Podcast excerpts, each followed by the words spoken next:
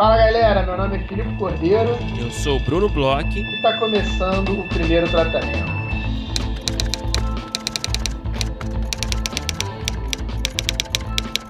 Fala Brunão, tudo bem? Fala Filipe Cordeiro, eu estou bem. Como você está nesse dia tão especial?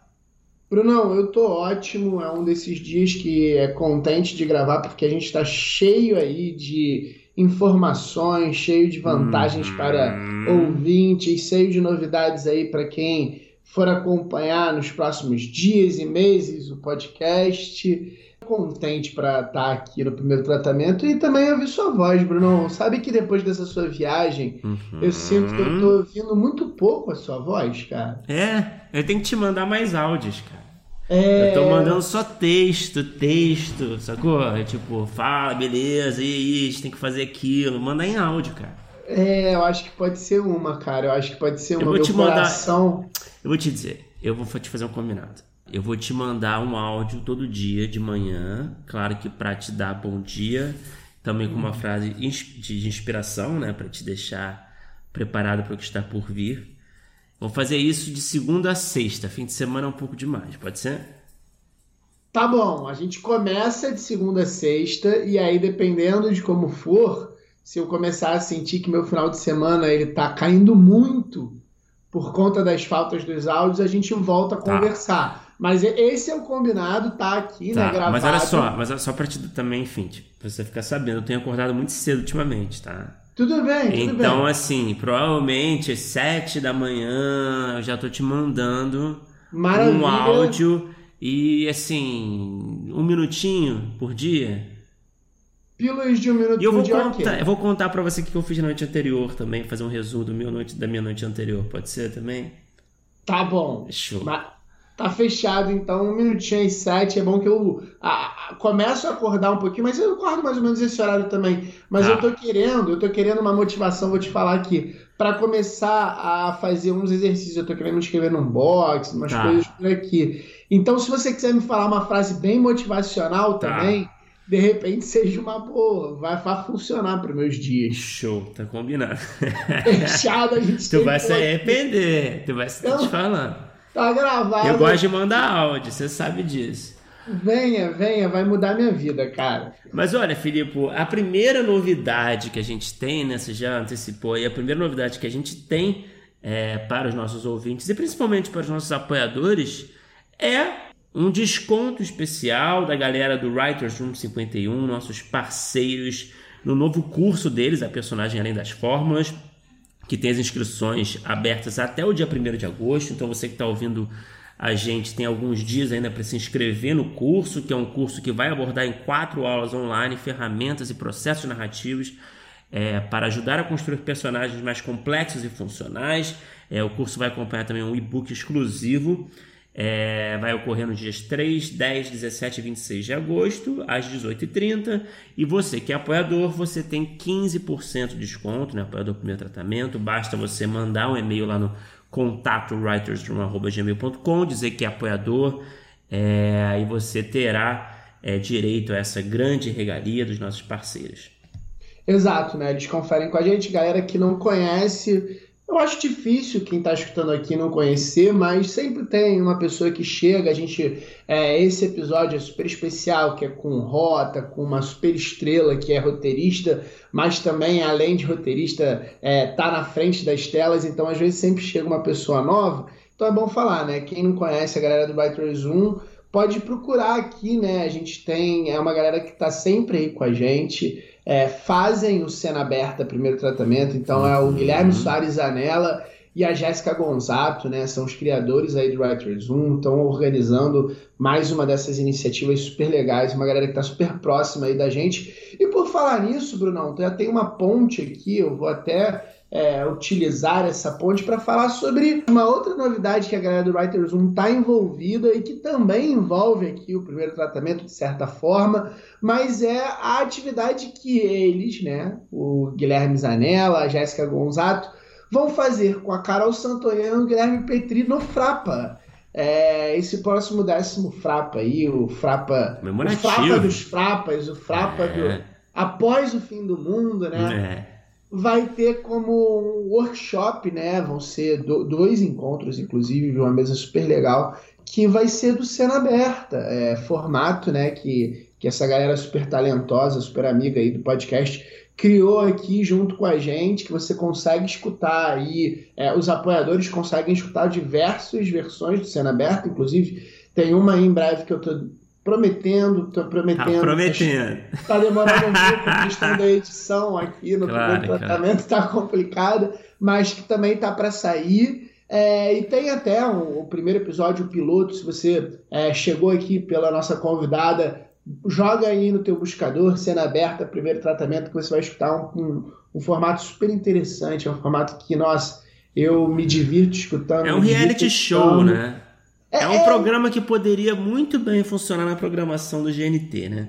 Pois é, ele tem uma coisa de reality, né? Tem uma mecânicazinho diferente. E, pô, a, além de toda essa mecânica que eles conseguiram fazer, que é super legal, é uma aula de, de, de leitura de roteiro, Sim. de roteiro. Então fica aí o convite e tem mais convite pro Frapa, né, Brunão? Tem, nós teremos a grande honra de participar mais uma vez de mais uma edição do Frapa durante a programação do festival. A gente vai entrevistar a roteirista Cleissa Regina Martins no dia 7 de setembro, das 4 da tarde até as 5 da tarde. É, cara, é, como sempre, é uma alegria participar do Frapa. É, enfim, a gente conta aí com a sua presença, a gente espera encontrar você e a gente, claro, reforça né, o convite para todo mundo garantir sua inscrição no Frapa enquanto ainda há ingressos. A gente sempre recomenda, super vale a pena. É, é, é uma catarse fodida para todo mundo. Uhum. É, é bom rever, ver as pessoas, assistir às mesas que são sempre muito interessantes, beber de noite, pressionar os players ali, pressionar contra a parede, falar um pouquinho, fazer um pitch improvisado, é sempre legal, enfim. Então estaremos no Frapa, é, estaremos assistindo, estaremos participando, estaremos assistindo a galera da cena aberta e a gente quer encontrar vocês também, que vai ser muito, muito, muito legal. E Brunão, eu acho que também quem está nos escutando aqui, que nos acompanha nas redes sociais, já tá ligado do PTC Lab, eu acho que é legal. Olha a gente já só. falou aqui. Só se fala disso, né? é, Só se cara... fala de eleição e PTC Lab. Cara, a gente postou, né, agora essa semana nas redes sociais e, pô, foi super bem recebido. Eu acho que, pô... Foi a é, primeira é uma... vez que a gente postou nas redes, né? Já, já tinha falado no podcast, mas é a primeira vez que a gente, para os desavisados, né, a gente soltou ali um teaser do PTC Lab. Exato, e, e, assim, a gente. Eu, pelo menos, eu acho que a gente, eu posso falar por nós dois. Estou super animado por mais essa iniciativa. É uma coisa que a gente já está pensando há bastante tempo. Sim. É uma coisa que a gente já teve diversas conversas com diversas tá pessoas. Tá em banho-maria, né? Há muito tempo, né? É, mas a gente queria fazer um negócio legal, né, Bruno? A gente queria fazer um negócio legal, diferente, que não fosse é, é, é, óbvio que não deixa de ser mais um de vários laboratórios muito legais que existem Sim. no mercado, mas é um bom momento, gente... né, para laboratórios e núcleos de desenvolvimento, é um bom momento. É um bom momento e assim a gente queria fazer alguma coisa que é, juntasse, né, um pouco da nossa experiência, do que, que a gente viu, que a gente achou bom, que a gente achou legal, que a gente achou que funcionava, a gente também queria juntar essa coisa de, bem ou mal, a gente é uma iniciativa que nasce online, a gente é, grava cada um em um lugar, a gente sempre foi um podcast, a gente começou a fazer a nossa, sei lá, a primeira grande iniciativa foi a rodada de negócios, que Totalmente já, online. Já era totalmente online e ela foi pensada até antes da pandemia, então assim, ela na verdade ela tem um timing que é junto com a pandemia, mas ela é uma ideia que veio até de um ouvinte, a gente sempre gosta de falar é. isso aqui, que já era para ser um formato online, que era uma coisa que até então não tinham muitos hoje em dia, muito por conta da pandemia, é uma coisa um pouco mais comum. Então, assim, a gente juntou todo, todo esse DNA, né, do primeiro, do primeiro tratamento, junto também com a, o que a gente já está fazendo desde o ano passado, que é o desenvolvimento da primeiro tratamento de conteúdo, é, é, a nossa produtora de desenvolvimento, né? esse olhar que a gente está tendo, essas conversas que a gente está tendo com o mercado, a gente levou já projetos, a gente passou a entender certas coisas, então a gente quis fazer uma coisa que a gente pudesse fazer online, trazer nossos grandes amigos e pessoas que a gente admira assim de uma forma inacreditável que a gente no primeiro momento trouxe para conversar aqui no podcast exatamente porque a gente acha foda e a gente está podendo trazer aqui também para o laboratório e também trazer um pouco de visão de mercado, juntar uhum. um pouco com esses pitchings, essas coisas de rodadas de negócio que a gente tem feito. Então a gente tentou juntar é, um pouco desses anos de experiência com o podcast e com os nossos trabalhos, né? E tentar fazer uma coisa é, é, que faça sentido e que tenha nosso DNA e que seja de certa forma uma coisa que tenha muito a ver com a gente, né, Bruno? Não, exatamente. Você falou muito bem. É, é um laboratório que a gente, a gente, nossa ideia é também tentar levar né, aquela energia tão boa, tão positiva das rodadas que sempre funcionaram bem em três edições para esse contexto de laboratório de desenvolvimento de projeto. Então a gente tem aí, é, nós dois vamos participar também, é claro, do laboratório como orientadores, e a gente vai ter, a gente vai contar com a participação é, de convidados super especiais. É, e um laboratório, só para a gente falar aqui por alto, né, em breve a gente vai ter todas as informações no nosso site, as inscrições é, vão abrir no dia 4 de agosto, ficam abertas até dia 29 de agosto, então é, você vai ter um tempinho aí para se inscrever. E até lá, claro, nos próximos dias a gente já vai ter tudo no site detalhado, o regulamento, informações que você precisa saber, o passo a passo para se inscrever. É, mas por hora a gente vai, vamos falar um pouco, né? A gente já falou algumas semanas atrás aqui no podcast. Vamos falar mais um pouco do que o aguarda, né? Você que está pensando em se inscrever. É, você que está com um projeto de série na gaveta, é um laboratório focado em séries é, mais especificamente séries de drama e séries de comédia. É, a gente vai selecionar seis projetos no total, três projetos de drama e três projetos de comédia. E os autores selecionados vão passar aí por algumas reuniões de consultoria de roteiro. É, os autores de projetos de comédia é, vão, vão se reunir com os outros autores selecionados de comédia e comigo e também com uma convidada super especial, a Júlia Lordello, no primeiro encontro. Os autores dos projetos de drama vão se reunir com os outros autores, também com o Filipe, que vai ser o orientador né, dos projetos de drama, e uma participação especial também do Rodrigo Castilho no primeiro encontro.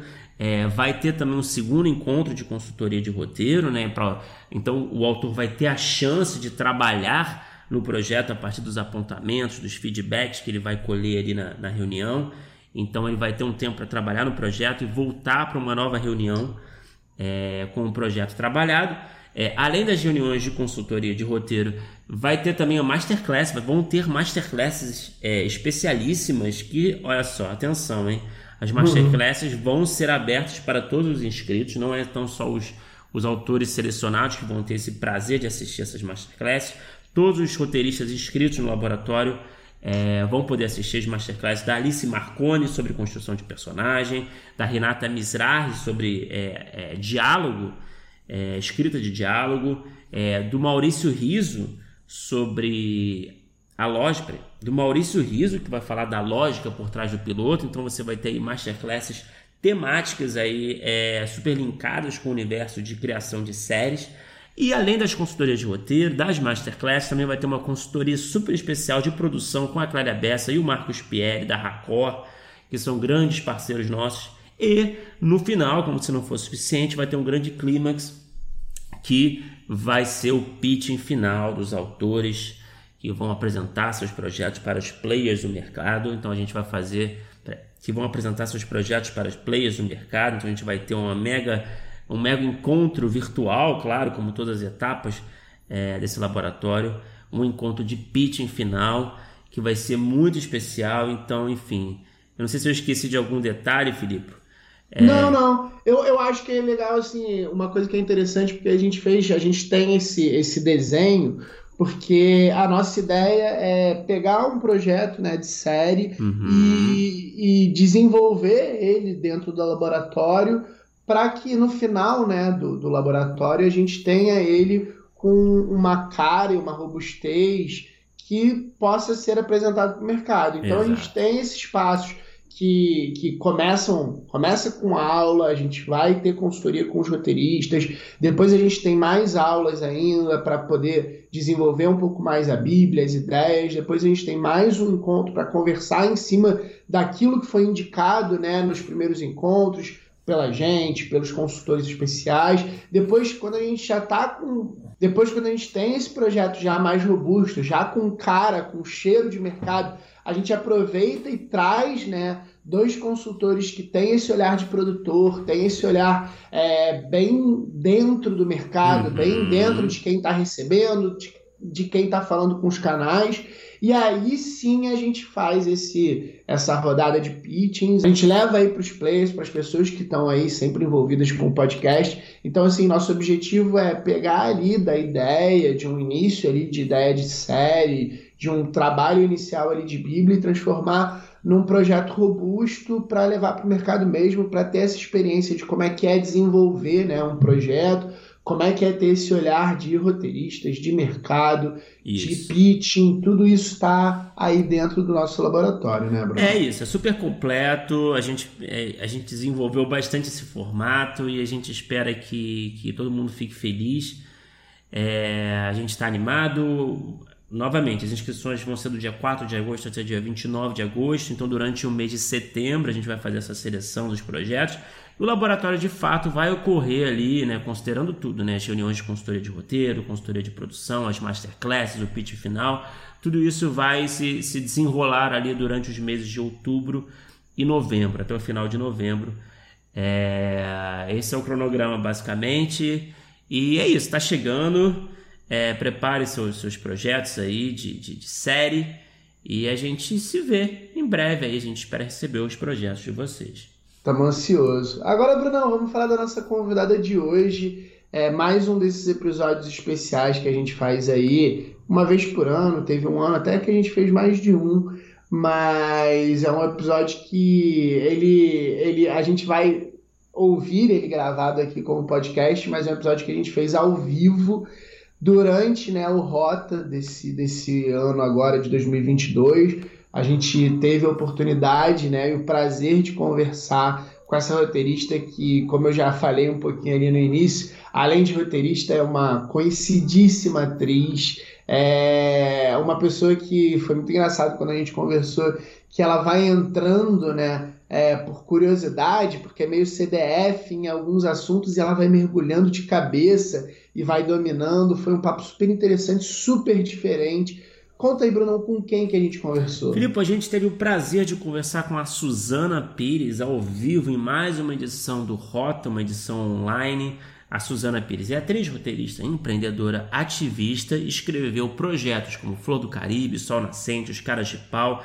De perto, ela não é normal, como o Felipe colocou aí, a Suzana é uma CDF, então é, ela é muito estudiosa, é, foi estudar fora, foi, foi participar de, um, de uma escola barra congresso de showrunner, então ela teve uma vivência ali meio que estagiando ali em produções americanas, com, interagindo com, com showrunners ali atuantes.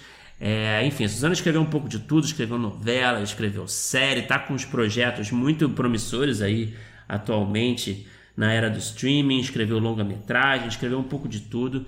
E, cara, foi um papo muito legal. A gente, eu sempre gosto né, de, de, de falar com roteiristas que são atores também, como é que eles pensam essas duas esses dois tipos de trabalho, né? Qual é a interseção entre esses dois mundos? Como é que é o raciocínio, por exemplo, para construir personagem, né? Como é que uma atriz pensa o processo? Como é que uma roteirista pensa o processo?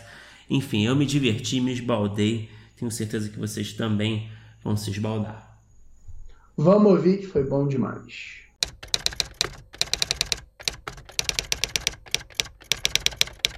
Mas, Suzana, é, obrigado novamente. E eu queria começar a conversa falando um pouco do início da sua carreira como roteirista.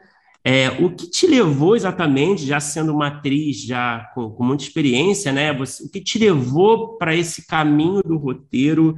É, você sempre teve o desejo de escrever é, também? Sempre foi talvez uma, é, um objetivo principal? O que, que era ali mais assim, a sua prioridade? Era ser atriz, era escrever? Eu queria que você falasse um pouco de tudo isso.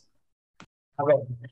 Olá a todos. É, Para mim é uma honra estar aqui. Assim, é, obrigada pelo convite.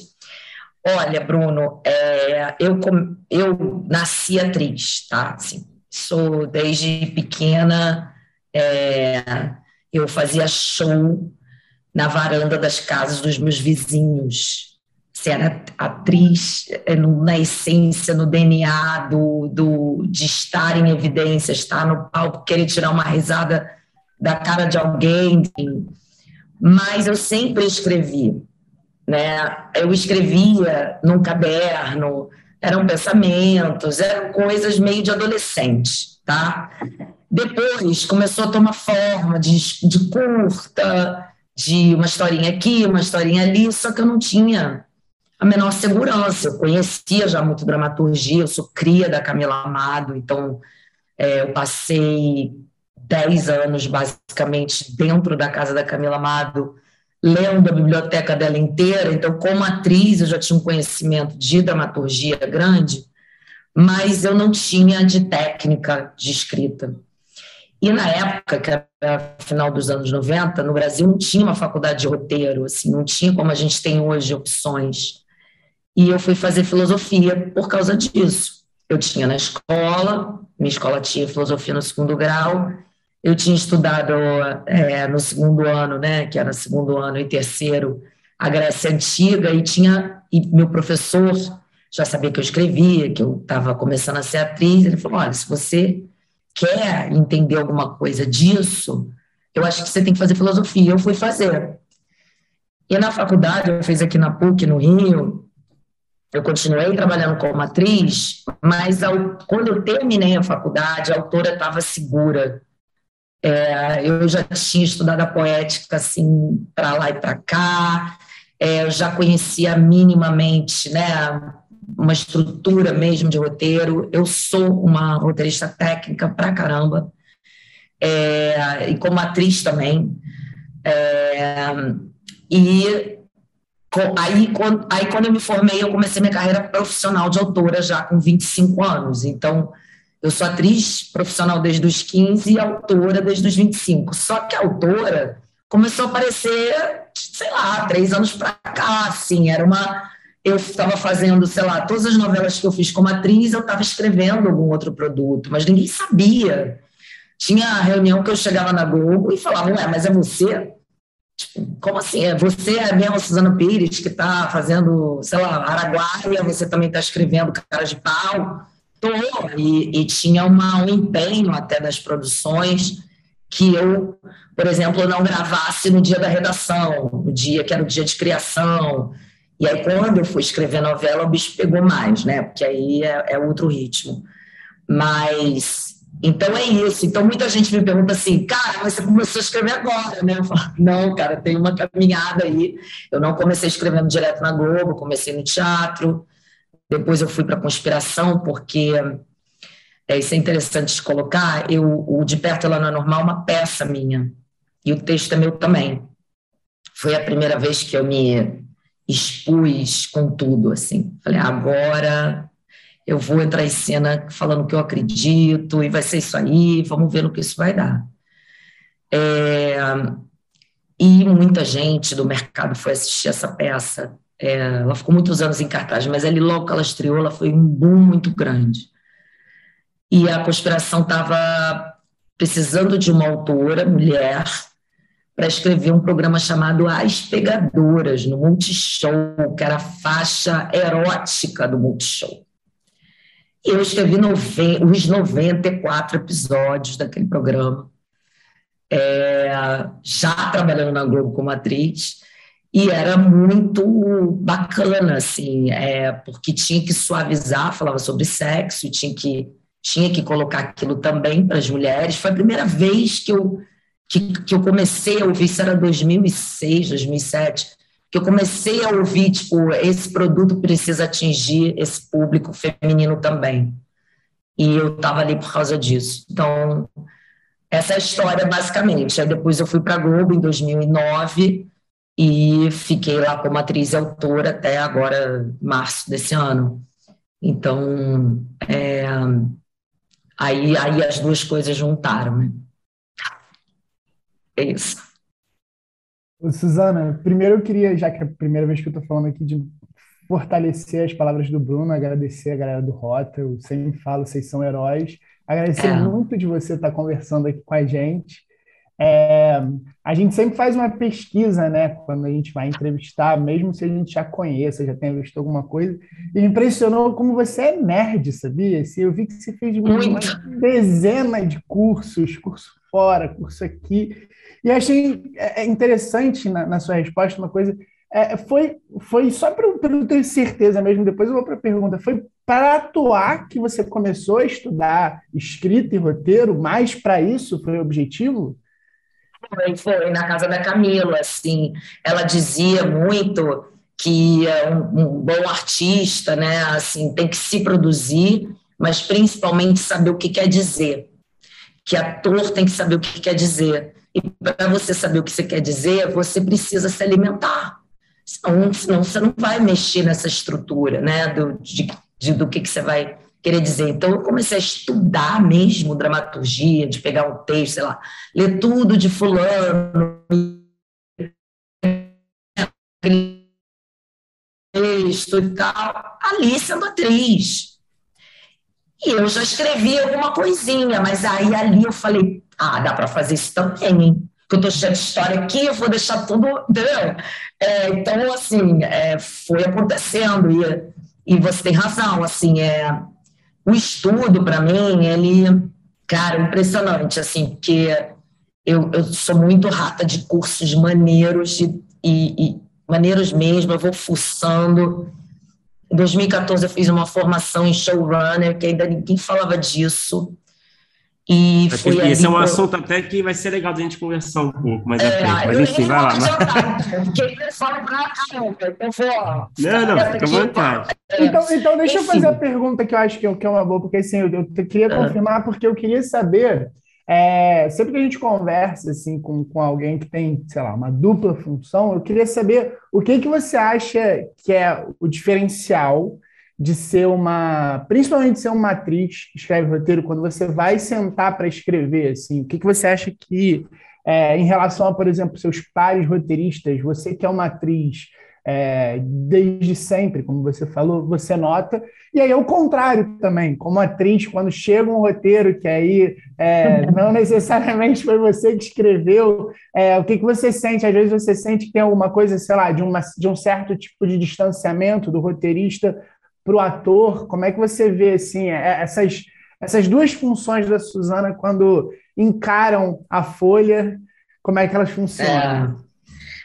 Olha, como autora, quando eu vou escrever, eu sou uma, uma mulher de sete. Então, assim, eu já escrevo, não decupando a cena, porque eu tenho pavor de dirigir. Mas eu sei, por exemplo, na televisão, escrevendo novela, eu sabia a estrutura que eu tinha e se eu estava escrevendo uma novela, eu já tinha feito 15. Então, eu sabia que na externa quantas câmeras tinha, quais eram as dificuldades, todas ali dentro do, do espaço que eu estava, quais os problemas que a gente ia ter no estúdio, como é que eu ia jogar com aquilo tudo. E eu já escrevia facilitando a vida. Porque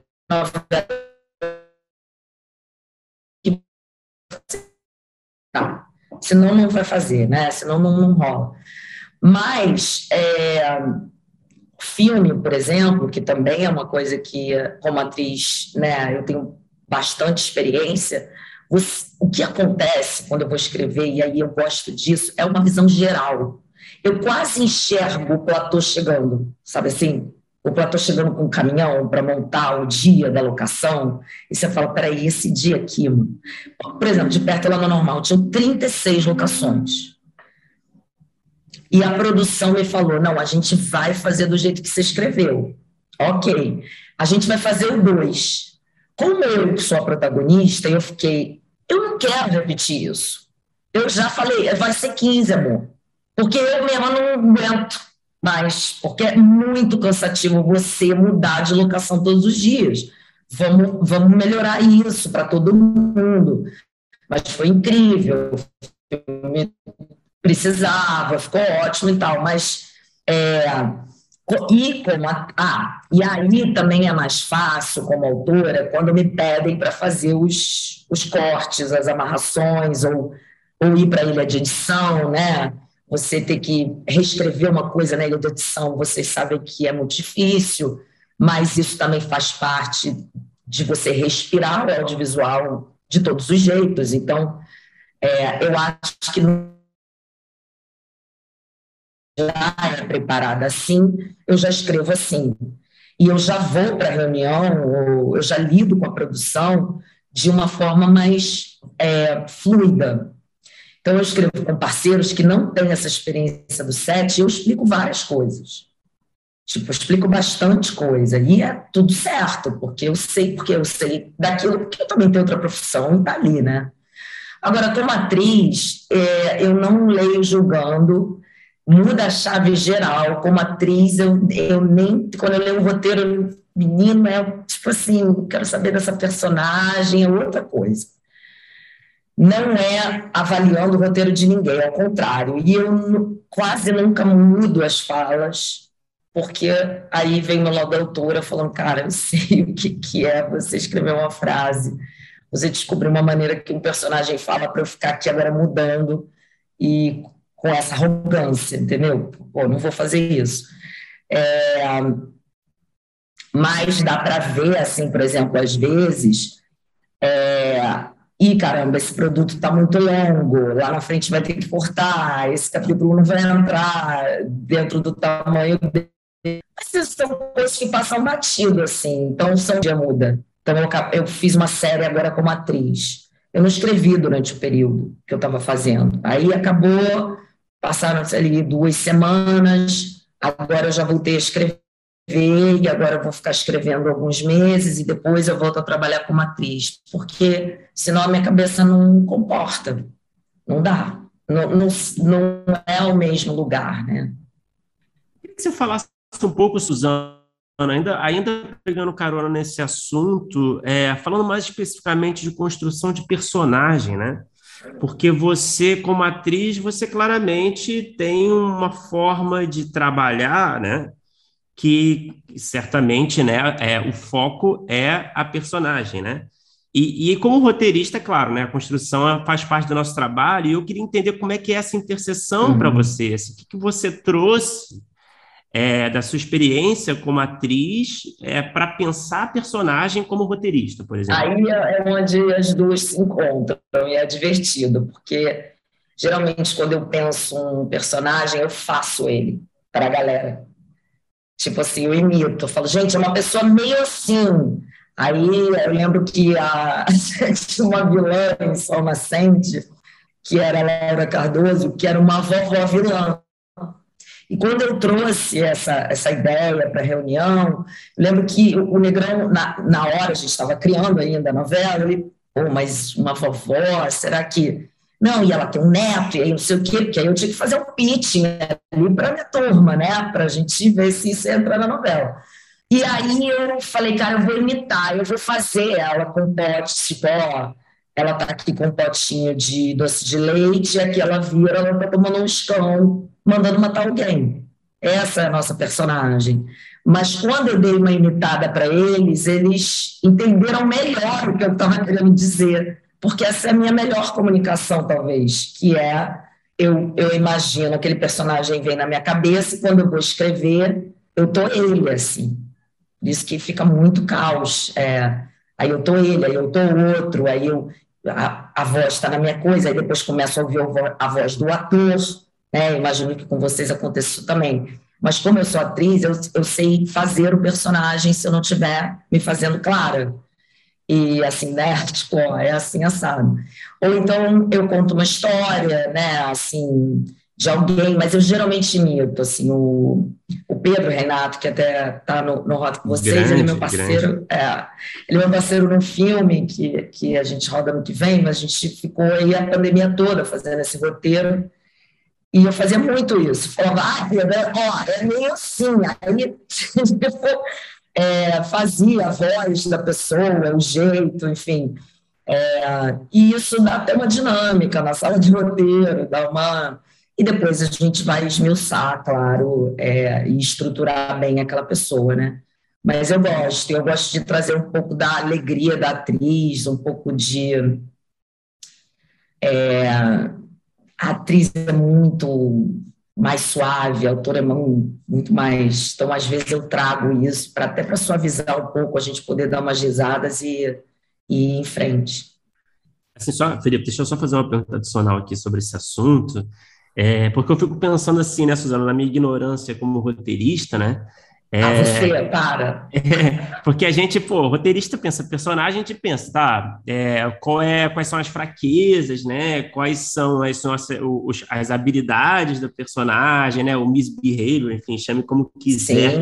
E, e, e, como atriz, né? Eu não, eu não sei, essa aí que tá a minha ignorância eu não sei é, como é que é o funcionamento da cabeça, né, do ator ah. em relação ao personagem, assim, claro, né, a gente escuta bastante a coisa do backstory, né, que o ator gosta de talvez ter um trabalho criativo aí, de entender um pouco, é, ah, que, que sapato o personagem usa, né, o que, que ele ah, faria nessa situação, tem tudo umas, umas é, uns exercícios, né, um processo, e eu queria entender assim um pouco assim como é que é assim o raciocínio, sabe? Tipo, tá, tá. É, como atriz Entendi. pensar o personagem, assim, tipo, que que assim é? Desculpa a minha ignorância, né?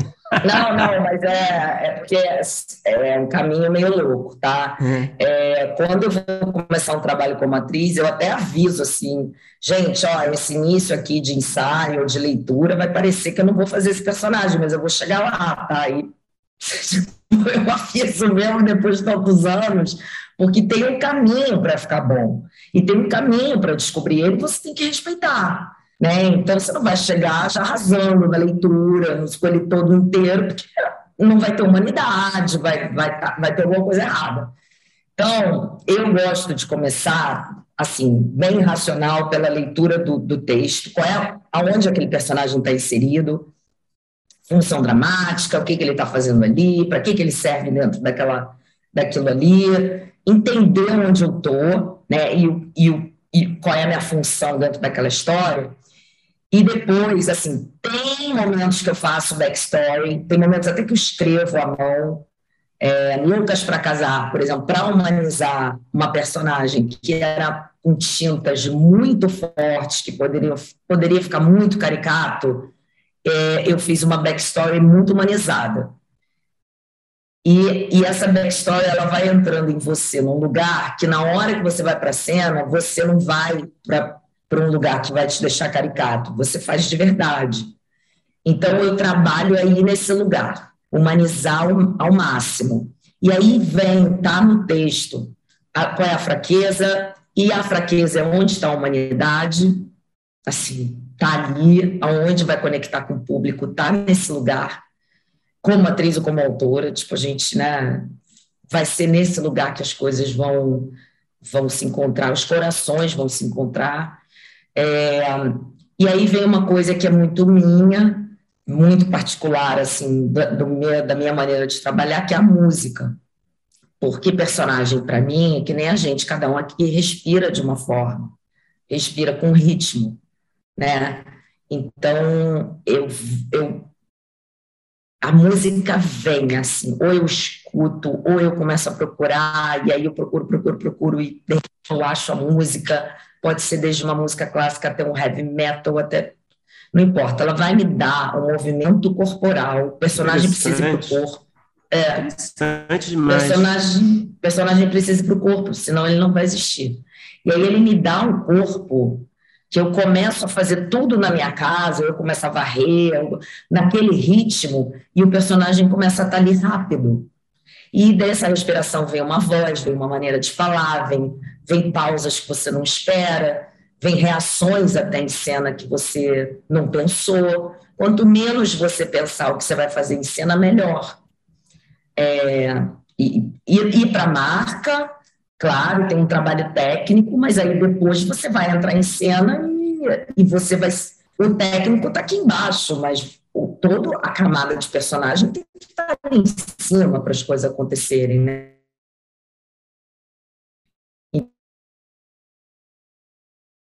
Então, eu uso para mim e, uh, e sapato, o cabelo, o não sei o quê, e aí você cara, eu já saí com essa bota, não, então eu vou dar essa bota pro figurino. Tipo, não, figurino, pelo amor de Deus, vai ter que ser essa bota, porque eu já usei em casa, porque aí começa a maluquice do ator, entendeu?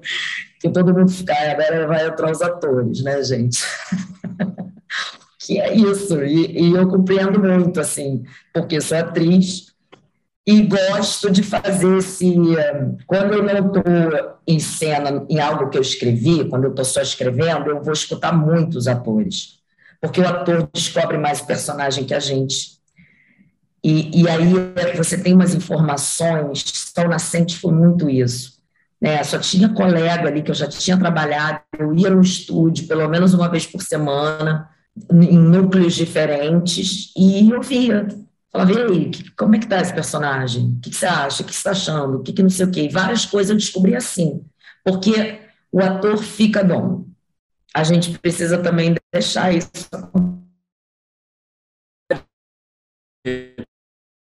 roteirista para é. entender que por mais que a gente esteja ralando, né, para caramba para criar esses personagens, os atores estão colaborando é. pra caramba também, né, e vão trazer coisas que a gente não enxerga, né? E Eles estão vivendo personagem. Né, houve, vai vir muita loucura e besteira que deixa para lá.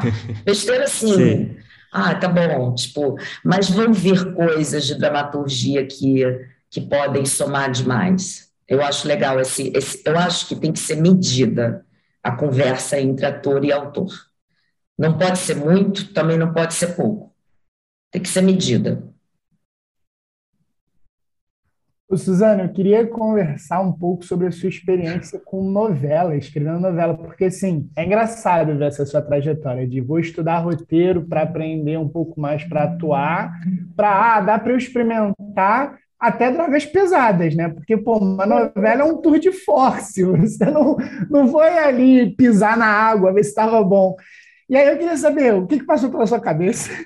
Mas assim, eu queria saber agora de verdade, assim, é, você chegou a escrever novela e atuar ao mesmo tempo? Porque eu, eu, eu imagino que não, mas também não sei. Não, eu fiz o E, e, aí eu queria saber como é que é a, a experiência dessa loucura de escrever é. novela, assim, né? A, acho que a primeira novela, me corrija se eu estiver errado, mas pelo que eu dei uma olhada foi Flor do Caribe. Aí eu queria Sim. entender como é que foi essa, esse momento de pensar, ah, vou encarar uma novela, que é uma coisa que, ainda mais para você que é uma atriz, que você sabe que vai tomar um tempo é, gigante na sua vida. É e, e não parou na primeira. Né? Não, cara, olha, que doideira. Eu nunca esperei, não, não, não tive isso apontado como um objetivo.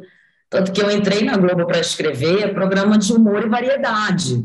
Eu nem era da área de dramaturgia, eu fazia dramaturgia como atriz.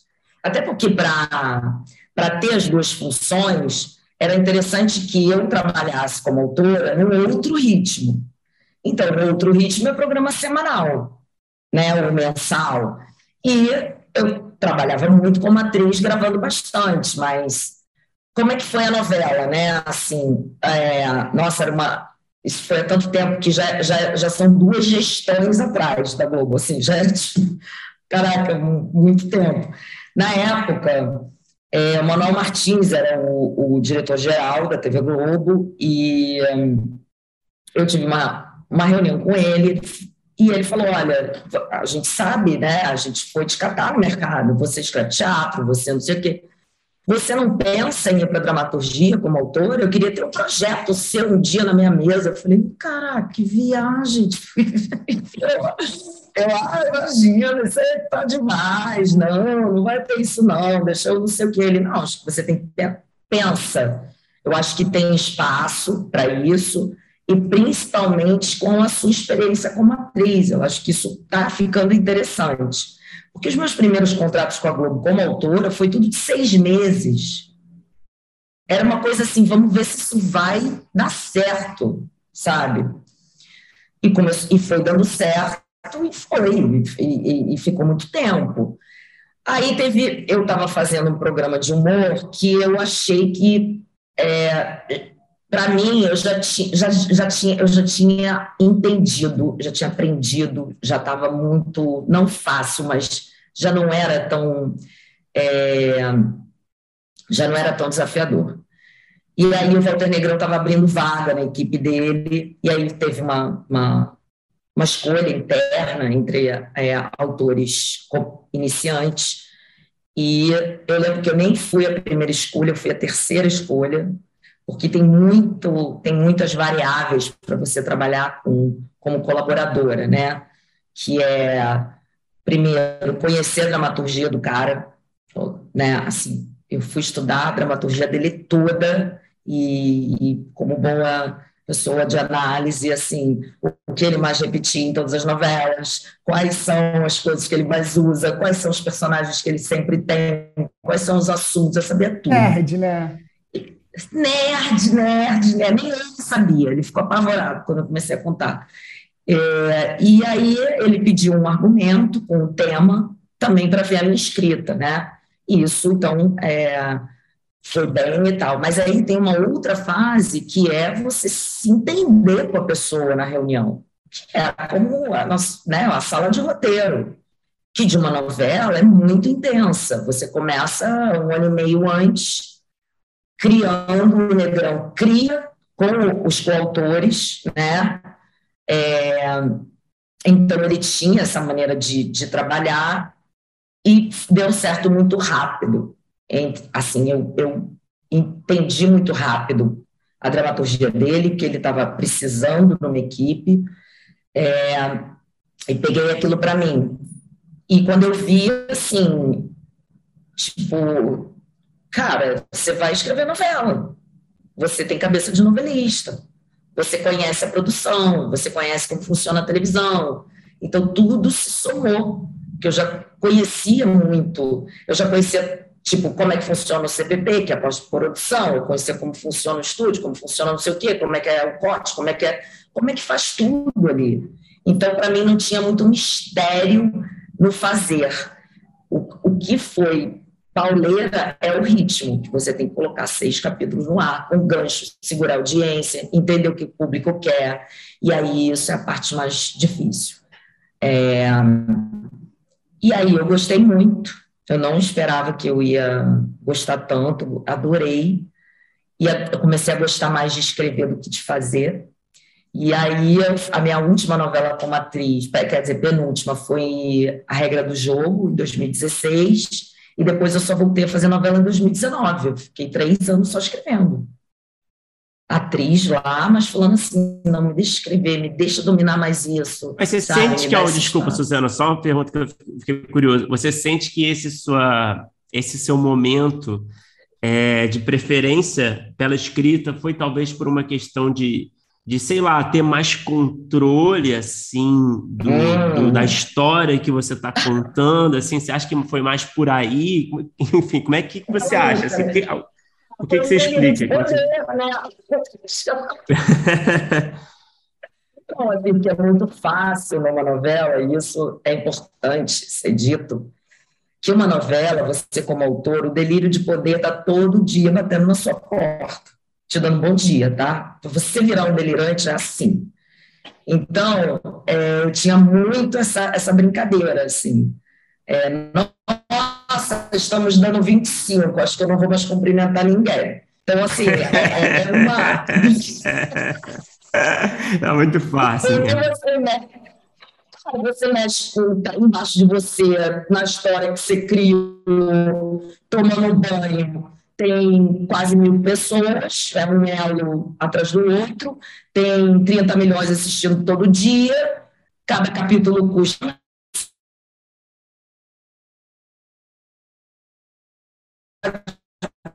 famoso. Então, o que eu gostei de fato de ficar do outro lado, e hoje eu posso dizer que a minha, minha vida está equilibrada entre escrever e atuar, é, foi, cara, dá para eu contar uma história não sendo só o elo da história, dá para eu contar a história tendo a visão inteira. Caraca, isso é muito legal. E, e essa visão inteira foi trabalhada para ela existir. Quando eu vi, eu tinha trabalhado para escrever novela. Falei, gente, tudo que eu fiz foi para estar tá aqui escrevendo novela. E então, respondendo a sua pergunta, foi eu deixei de ser um elo e passei a ser né, a, a, a que origina aquilo, junto com a equipe de autores, e que tem a visão do todo, isso para mim é incrível. Então, fiquei. Aí foi a hora de eu, de eu realmente botar essa autora como protagonista da minha vida e dar uma suavizada na atriz, sair um pouco de cena. Hoje em dia já consigo ter uma agenda equilibrada, é, né, de escrever e atuar, mas é, e, e, e escrever novela é uma coisa que com certeza eu vou carregar comigo, mas que eu me coloquei um novo desafio, que é escrever série, que é escrever mais filme, que é vir para o mercado, que é encarar um novo. Então, estava é, tava ali tudo muito para, parecer. É, já não está mais, porque eu já quero é, conhecer uma coisa nova. É, Suzana, eu queria falar assim, trazendo mais para o presente, né? É, você ficou muito tempo na Globo como atriz e como autora, e agora, pelo que eu, enfim, eu li de fofocas, né, é que eu vi que você está trabalhando como autora com plataformas de streaming, né, que é uma outra realidade, e eu queria que você, eu não sei quanto que você pode falar, claro, é tudo muito sigiloso, a gente sabe que tem hum, snipers posicionados, é. mas, mas, assim, eu queria, por alto, assim, né? Claro, tanto que for possível, você falasse um pouco do que você está sentindo, assim, de diferença é, entre esses dois universos. É, você sente que, que é uma experiência, criativamente falando, sabe? É, como é que é? Qual, é a diferença entre esses dois mundos? Você acha que acaba sendo mais democrático?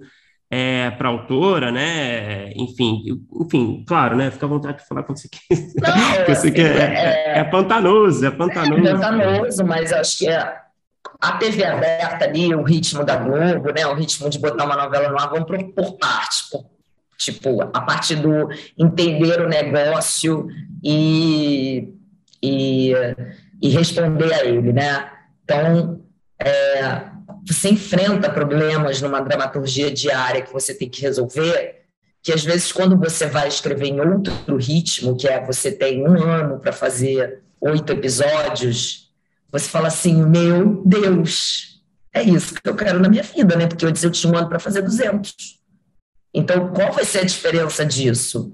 A diferença disso vai ser, obviamente, um trabalho melhor obviamente que você vai ter uma entrega mais é, verticalizada.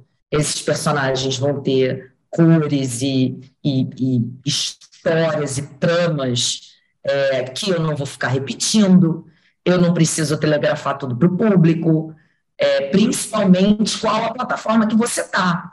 Então, o que eu entendi do mercado até agora, tá, que eu acabei, estou chegando, assim, o que eu entendi é, tem tem, tem as plataformas, tem suas caras e tem seus produtos. Então, a plataforma que eu vou começar a fazer um trabalho é uma plataforma mais premium, vamos dizer. Não sei se é premium o nome, mas ela tem um trabalho ali, até assistindo a plataforma, que é de uma dramaturgia mais, é, mais madura sabe? Bem mais madura. E foi isso que eu estava atrás, e por isso que eu apresentei esse projeto, e por isso que tudo. Então, acho que a diferença é essa. Tanto que quando né, começou a, a coisa de que eu ia sair, é, eu tive proposta de ir para o streaming, para um determinado streaming, com a cabeça de pensar uma novela.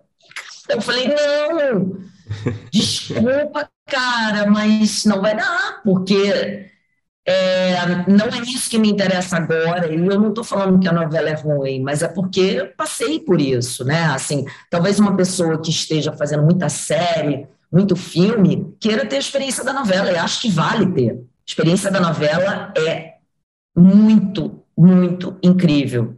É quase enlouquecedora, mas ela é incrível.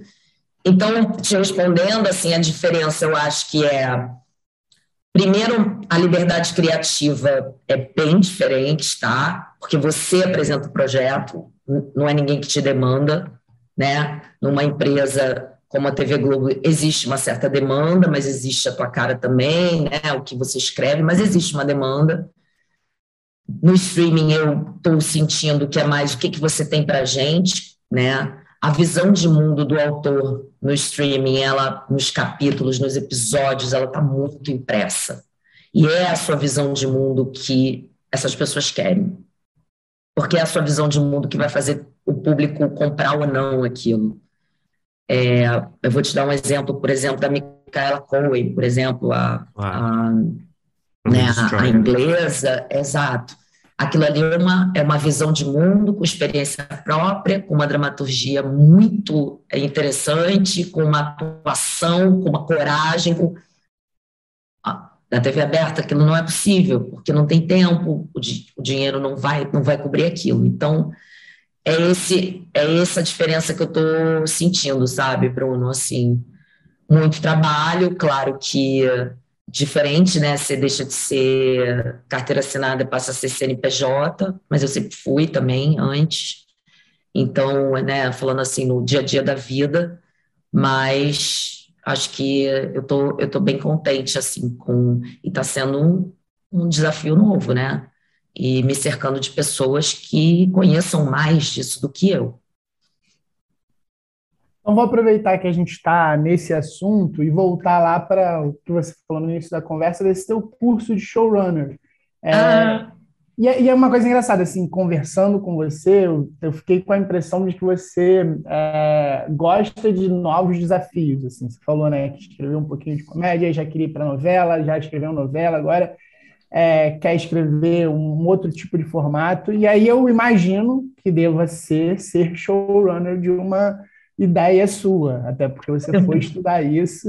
Eu queria saber se é isso mesmo, e é, no curso, no que você tem visto, é, a gente já tem aqui essa profissão, é uma pergunta que eu quero te fazer, e, e o que que você vê, assim, em termos de mercado e de predicados? Eu acho que tem uma coisa que você falou do, da coisa de você ser atriz, que eu acho que te ajudou para escrever novela, por exemplo, de, de entender quantidade questões externas, é, que eu acho que isso deve também ajudar muito para um showrunner, sem, sem dúvida, né? E aí eu queria entender como é que essa, como é que foi seu estudo, essa sua visão de mercado, se é esse seu interesse. É, eu acho que, olha, quando eu fui estudar, Felipe, foi em 2014.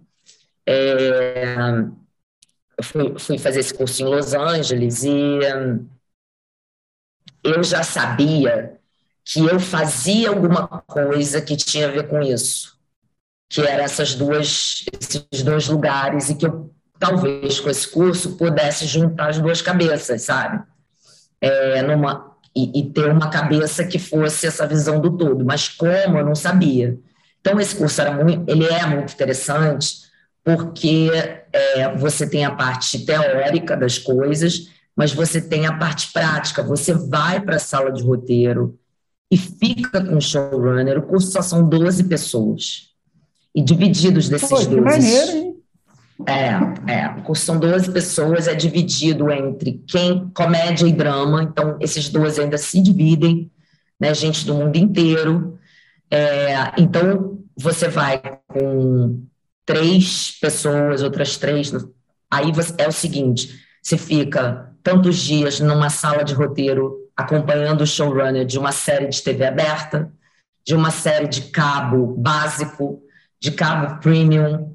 Na época, a HBO, quer dizer, 2014, né? A Netflix ali começando, mas a HBO era o top do top do top e a, e a Showtime, né? Que faz Black Sales, que faz coisas que por capítulo são 5 milhões de dólares, não sei o quê.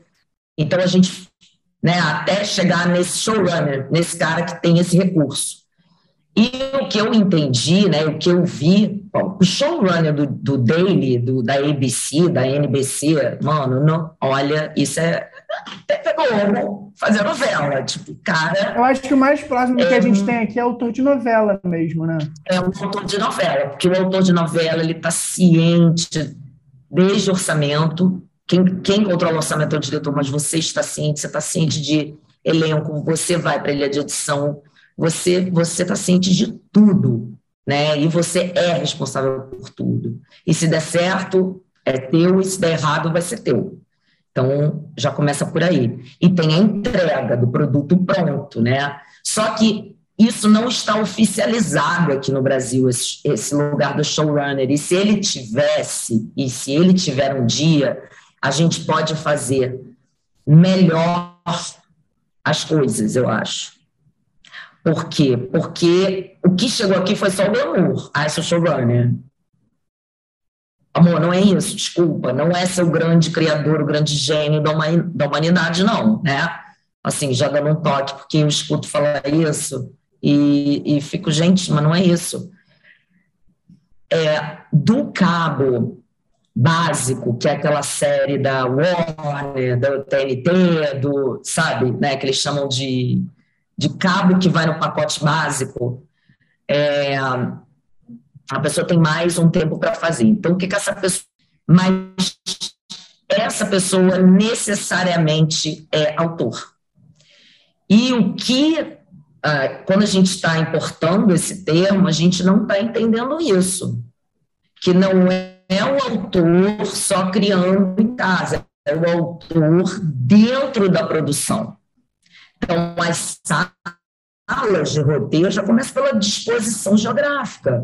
A sala de roteiro do. do ai, como é que é o nome da. Ah, era uma série de. de eu já vou lembrar com, com, com aquela, que é, com uma atriz famosa, aquela Dá uma ah, pista. Né? esqueci tudo, enfim, mas daqui a pouco eu lembro. É, enfim, é aquela. Aquela que fazia o Will sei, and Grace. É, tá, sei quem é.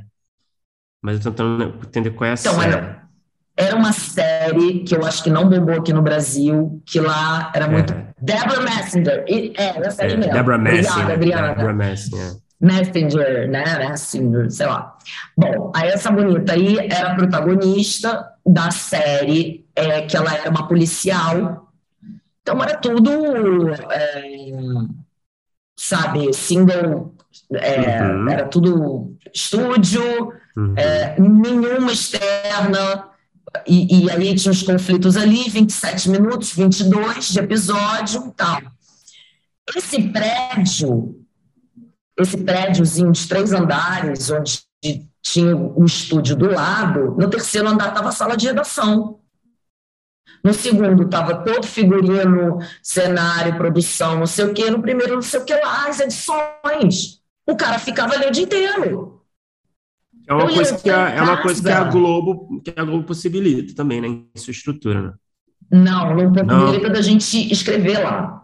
A ah, gente tá, fica um pouco encastelado. Então, é, isso precisaria ter um lugar lá que o autor tivesse lá, que o autor acompanhasse ali, uhum. o autor fizesse parte desse dia a dia. Então, o que eu vivi lá, por exemplo, já Black Sail, já essas outras séries mais premium, não sei o que, não. O cara fica um ano e meio é, escrevendo, ele entrega oito, seis episódios, como é, Breaking Bad, Mad Men, e aí ele tem mais um ano e meio para fazer, e aí é outro tipo de showrunner, mas eu estou aqui dando o exemplo do showrunner do dia a dia, né? E tudo vai bater nesse cara, né? Os, os problemas e tal. É porque ele é o, dono, né, da história, ele né? É ele, ele, é a autoridade máxima é. criativa, é. né? O David Chase, por é exemplo. Os mistérios de Laura? Sim, sim. É, eu não conheço essa, cara. of Lauren, yeah, yeah, Laura, yeah. É esse mesmo. Era muito fofinha a série. É, o showrunner era um cara muito elétrico e passar dia, esses dias com ele foi muito legal, porque também o cara começa a ter uma cabeça muito rápida. Ele já instituiu um conceito, ele não fica cada dia ele tem uma ideia para edição, cada dia ele tem uma ideia para aquilo, ele já instituiu uma coisa, já deu certo, e ele vai reproduzir aquilo da melhor maneira possível.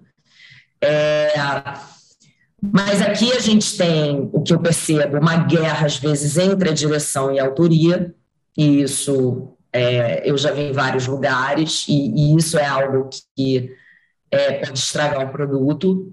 Então, acho que é, esse lugar do showrunner, sim, ele é instituído no Brasil, ele precisa ficar muito bem caracterizado, e a hierarquia nesses casos é importante, porque vai ser alguém que vai ser responsabilizado. Sabe? Então, é, o showrunner é, é isso, assim, é a pessoa responsável por tudo mesmo.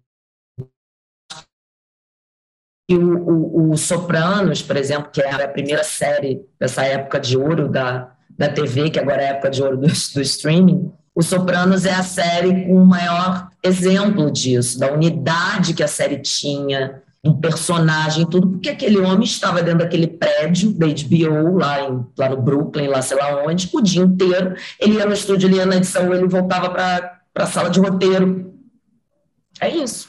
E você tem esse, esse desejo de, de. Eu sei que, claro, né? A gente está. A gente vive um, um, mercado que tem dificuldade de, de entender quem seria. Entender o roteirista né, nessa função de showrunner, né, principalmente, né, que acaba sendo atribuída a, a produtores, muitas vezes. Mas você tem, e é isso que você falou também, né? É muito difícil também, né? É uma função que às vezes a gente não está necessariamente preparado, não tem uma formação para isso, né? É, mas você, enfim, a partir das suas experiências e esse estudo que você fez, que eu acho que pouquíssima gente fez aqui, né? Essa é a verdade. É, você se sente apta e você tem esse desejo? Eu tenho esse desejo, mas eu não queria ser a autora que, que é, é, porque o nosso mercado não está funcionando assim. Então eu não quero ser a pessoa que traz desculpa conforto, sabe? É, então, talvez é, eu, eu, eu tenha características de quem entendeu o que, que é isso, tenta trabalhar dessa forma, que faz ter uma boa entrega também, mas que é, é eu acho que agora, no momento que eu estou no mercado, eu não poderia virar e falar a showrunner sou eu e é isso aí, é isso é como é o showrunner. Que eu estou falando que a gente está aqui falando, tem muita gente falando de showrunner que não é, né? Que pode ser um produtor executivo, um produtor é, artístico e tal, mas o showrunner do dia a dia de uma série é o buraco mais embaixo. Então eu acho que para isso chegar no Brasil do jeito que a gente gaste a mesma coisa fazendo melhor, porque é isso que acontece, a figura do showrunner é para isso, e o americano não dá ponto sem nó, né? Então a gente vai adaptando também. Mas acho que vai ser meio por aí, né, Bruno? Eu não acho que isso seja agora, que agora eu estou começando num, num lugar totalmente novo, eu preciso entender que lugar é esse das séries, do streaming e tal. Mas, sei lá, daqui uns anos pode ser que eu consiga fazer isso aqui. Não sei, a gente, né? Ô, Suzana, a gente está se encaminhando mais para o final por uma questão de tempo, porque eu acho que tinha mais coisas para a gente conversar. Mas eu, antes da gente, a gente tem até um bloco final, mas antes do bloco eu queria é, saber um pouco mais, queria que você falasse um pouco sobre o Instituto Dona de Si, que é um acelerador de talentos femininos. Queria que você falasse um pouco, explicasse como é que é, usasse também aqui, né, o microfone do Rota para falar sobre essa iniciativa que pô, parece ser incrível. É, é muito legal mesmo.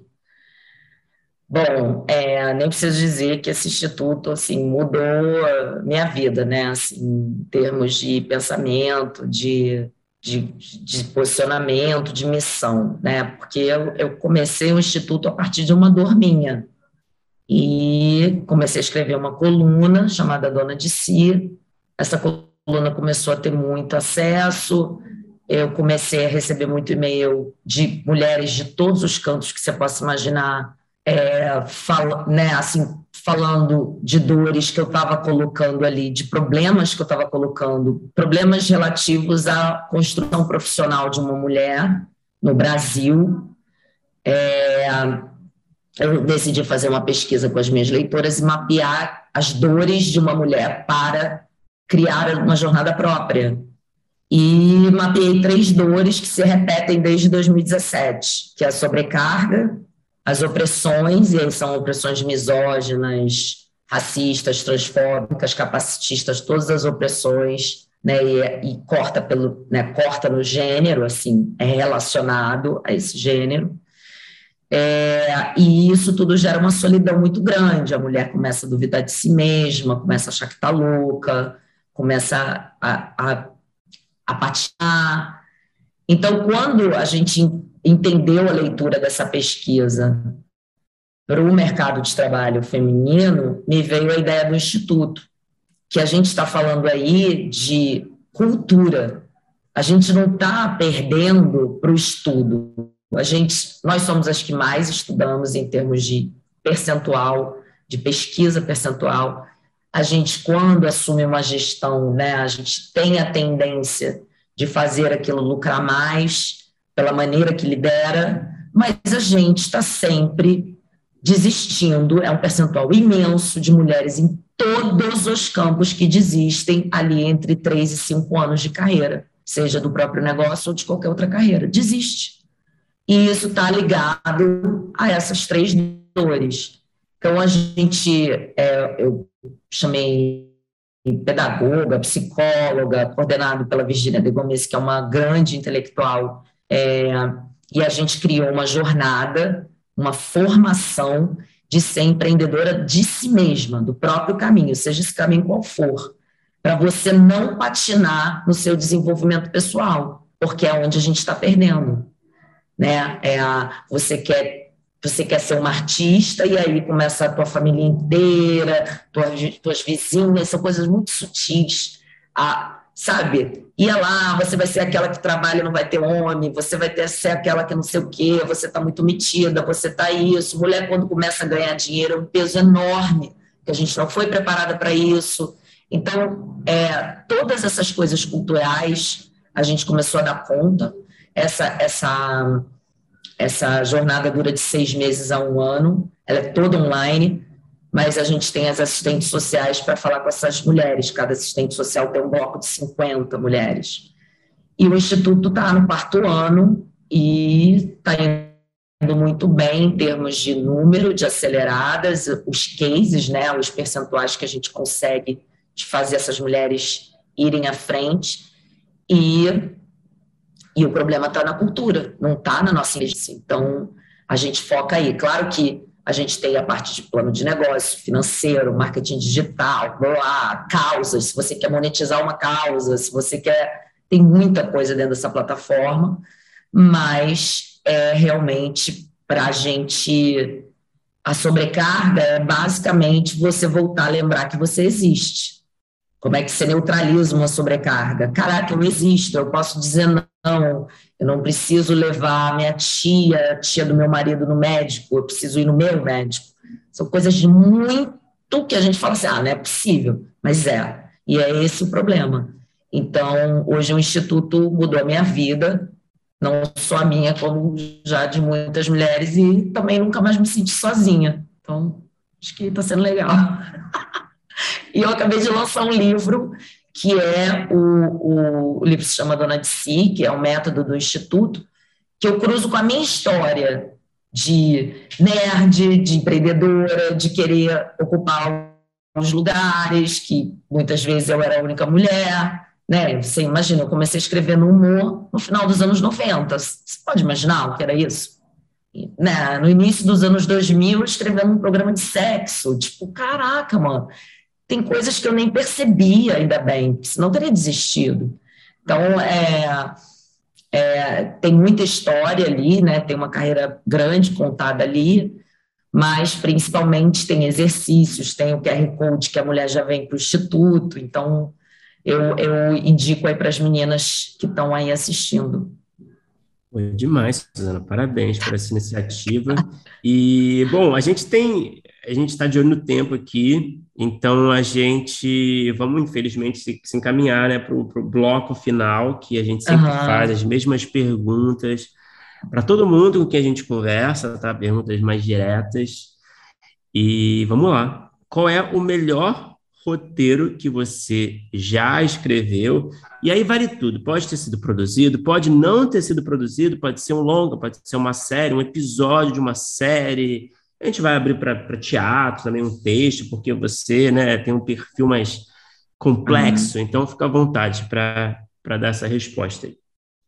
Cara, tem um, um episódio de uma série que, que ela vai ser feita, que é o primeiro episódio, a série se chama Woman Inc., que é Mulher S.A., que eu tô muito encantada, assim, eu tô quase, tipo, sabe, falando, caraca, você é boa, mano, você mandou bem nesse episódio. E pode ser que alguém leia e fale, ah,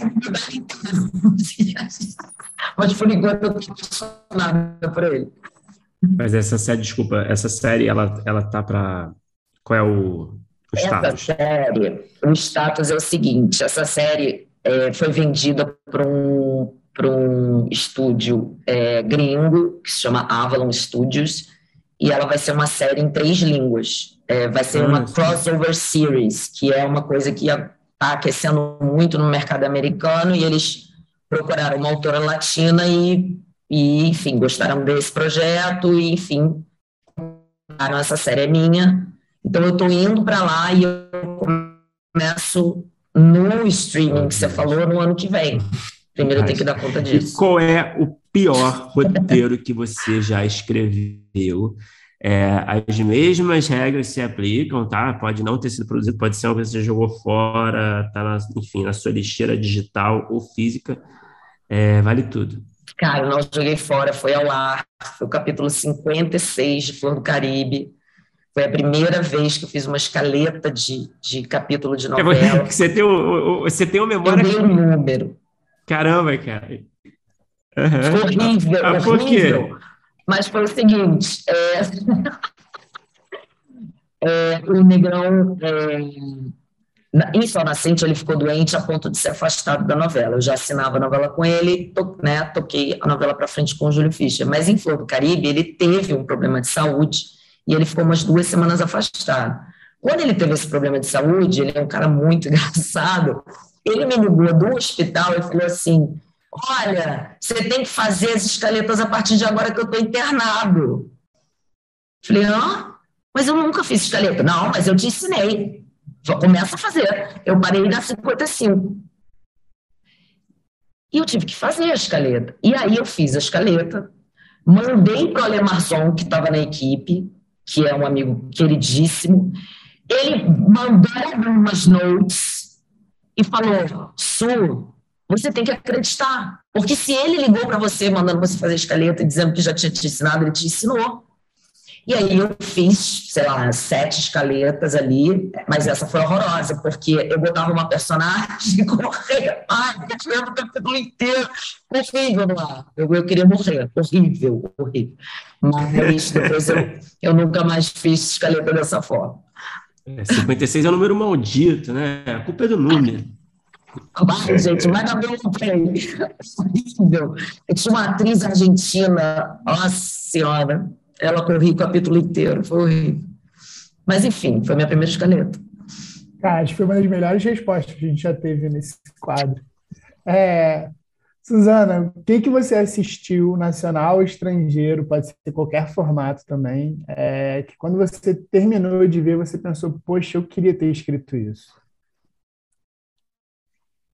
É, I May Destroy You e Made, né, agora recentemente, assim, são dois produtos que eu gostaria de, pelo menos, estar na sala. Boa, boa resposta. E para fechar, é. qual é o. Também, fica à vontade para responder quando você quiser, porque é uma pergunta um pouco tá. mais assim, é, é, invasiva, né? É, qual é o projeto seu, pessoal, que está no topo da sua lista, que você, tá, que você quer muito ver realizado algum dia, seja no streaming, na TV, no cinema, é. no teatro, de onde for? Não, eu posso Posso super te responder. Eu acho que eu vou, vou te falar uma coisa. Eu não achei que eu fosse. Eu me preparei para sair da Globo, tá? Tanto emocionalmente quanto de todas as maneiras. É, e emocionalmente, principalmente, porque você, você fica meio filha daquele lugar, sabe? Começando lá muito jovem. E, e eu só tenho gratidão, assim, desses meses e falar: caraca, olha a quantidade de coisa que rolou estava é, na hora certa. Então, hoje, o meu foco total é nessa série Woman Inc., que eu já comecei, então, eu já, já comecei no início desse ano, já passei dois meses lá, eu voltei para fazer uma série como atriz aqui na Disney, porque era importante, era a primeira, né, vai ser a primeira vilã da Disney brasileira, escrita por uma brasileira, e tal, tal, tal, uma, uma série muito fofa da Maíra Oliveira, nossa presidente da Abra, é, e vou voltar para lá agora, é, daqui a 15 dias. Então, eu acho que se eu conseguir emplacar essa série, uma autora brasileira, nesse mercado, eu acho que eu, aí abre uma porta que eu acho que a gente precisa brilhar, sabe? Que é aí falar: vem galera, vem, vamos dominar tudo aqui, porque a gente também tem uma maneira de escrever que esses caras estão gostando entendeu? E eles estão de olho, a gente tem um mercado gigante, a gente precisa estar tá mais, tá, sabe? A gente precisa estar tá mais, a gente pode estar tá aí mesmo. E eu tenho uma certa cara de pau que a atriz me dá, que eu acho que isso cooperou muito para que eu pudesse hoje estar tá, tipo, dentro de um estúdio falando, ah, não, eu acho que não é assim. Demais, que bom que você tem, né? É, eu acho que é meio por aí. Porra, Vai, demais. Vamos dominar essa porra, Luiz. É tipo isso, cara. É. Não sabe, fala que sabe, vai aprender, ou depois volta e fala, Ih, eu não sabia, tem alguém que sabe o quê? Porque assim, a gente tem que ir para frente, cara. A gente tem uma cultura muito forte. Então eu quero contar a história dessas mulheres nessa série. Né? Eu tenho uma personagem brasileira, uma mexicana e duas americanas, e ela vai ser falada em três línguas. Pode ser incrível, pode ser um flop horrível, mas para mim já é um sucesso de ter sido selecionado, já está lá, né? Demais, Suzana. Estamos torcendo aqui. E, pô, muito Ai, obrigado. Tipo muito obrigado. amor. Trilingue. É. é isso aí, amor. É aula. É, olha. Nosso espanhol é muito mais difícil para gente, né? Espanhol. Então, enfim, vamos lá. Eu estou aí, como o Felipe falou, na minha nas minhas coisas nerds e, e, estudando muito espanhol, porque é a língua que eu tenho mais dificuldade, isso é muito louco, porque é muito parecido com o português, eu mas não é nada essa parecido. dificuldade também, vou te dizer. É, mas, cara, olha, para todos os roteiristas, vocês já devem saber inglês, alguma coisa, estuda espanhol. Porque a coisa das três línguas, ela daqui para frente é vai ser o novo grito, e a gente tem que estar tá na frente disso. Não vamos deixar para os argentinos, não, hein, meu bem? Vamos não. Oi, com essa, né? com esse encerramento maravilhoso, provocador. A gente agradece aí, Suzana. Pô, foi demais.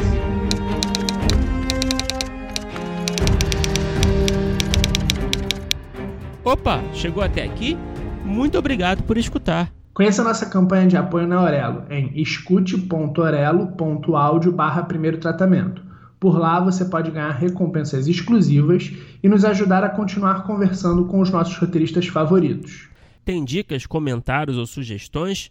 Fala com a gente pelas nossas redes sociais e não se esqueça de assinar o feed do primeiro tratamento pela Aurelo. Até a próxima!